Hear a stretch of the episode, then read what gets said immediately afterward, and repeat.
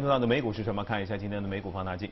这个其实都非常熟悉了。我记得在说芯片大战的时候就说到过这家，这家是目前全世界大概造芯片技术水平最高的，最高他们造的这个生产芯片的机器的这价格也是很贵的，产量也是很少的，但又是独一无二的。呃，因为就是就就那么几家，全球可能五六家在做，是吧？就在需求，你要包括像。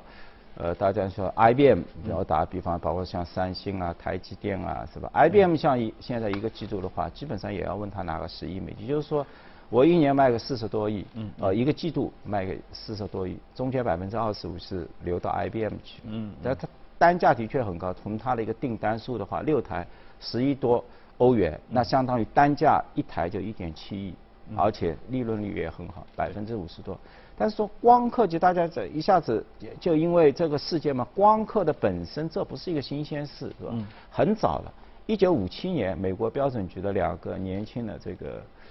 呃科学家就已经发明了这个光刻的一个原理，然后慢慢的不断的从那从 ASML 的一个本身呢，原来它只是一个飞利浦的一个半导体一个部门，对，后来慢慢的一个转型。到了九三年 IPO 上市，我记得是当初九三年的营收，九一九二年的话大概也只有一亿美金。那到了九三年 IPO 上市的话，当年的营收已经达到两点两点六亿啊，利润的话接近两千万。以当初看 IPO 价格是十八，我就说，呃，相当于股销比的话，大概在三倍左右。就是它 IPO 上市的九几年的话，六亿美金已经是盈利了，就是这。以前的科技股真的是要盈利了才 IPO 上市，那现在的话我们 无所谓了，就是到现在的话，因为大量的要推上来，我可以忍受五六个季度 quarter 都不利。以前是基本上要五个季度你要盈利，而且比如说你是原来依赖一个某一个母公母公司的，那大家对你都很怕，觉得你一一旦失去母公司的呃照顾，你可能就不行了，是吧？像 SML 的话，到现在的话，你想九几年是。两亿美金，现在的话，一年已经达到一百四十亿美金，市值的话，从当初的六亿，现在已经是增加到昨天我看已经两千三百多亿，嗯是吧？而且订单一直排着呢。一直排的，就是大概的话，一年几十亿美金的一个订单在。然后的话，整体因为稀缺嘛，技术基本上也就他独此一家。那他获得如此的一个成就，不是说他一蹴而就的，也是慢慢的从日本。原来像我们知道的李光啊，从这些人手中就分了，因为之前的话，日本在九十年代到两千年之前的话，在光科技领域它要占到接近三分之二。对。SMI 的话是慢慢的通过自己的一个技术的一个进步，包括 DUV 啊，就是说深紫啊，包括现在这个机车，因为 EUV 的话是最好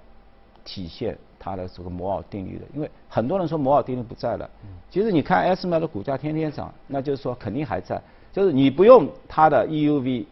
那你两三个 quarter 之后，呃五六个 quarter 之后，你立马就淘汰，因为它的它又往从新的技术十七。到现在最新的 Field 三八六的话，直接就是干到你三纳米以下也可以做了。三纳米。对，再下去就是一纳米了嘛，就是真正的一个极限了。但是你到三的话，你之前的整体它的一个成本啊、良率各方面，就是使得你之前的，就是你不去不断的去买它的商品，你立马就淘汰出这个半半导体的一个圈子，是吧？所以这个的话也是它能够经久不衰，就是摩尔定律放在那里。他追寻这个定律，我不断的像你现在一个季度的话，大概 六亿美金的整个一个研发，四十亿美金的收入中拿出百分之十五用于研发，是吧？而且因为利润率比较好嘛，就现在的话，你看它整个去年的话，拿出了十一亿美金股息的一个发放，科技企业都比较少，一般性都不大现金股息的。对，十三亿美金也拿出了股票的分红，就一年要拿出二十五亿，直接就是。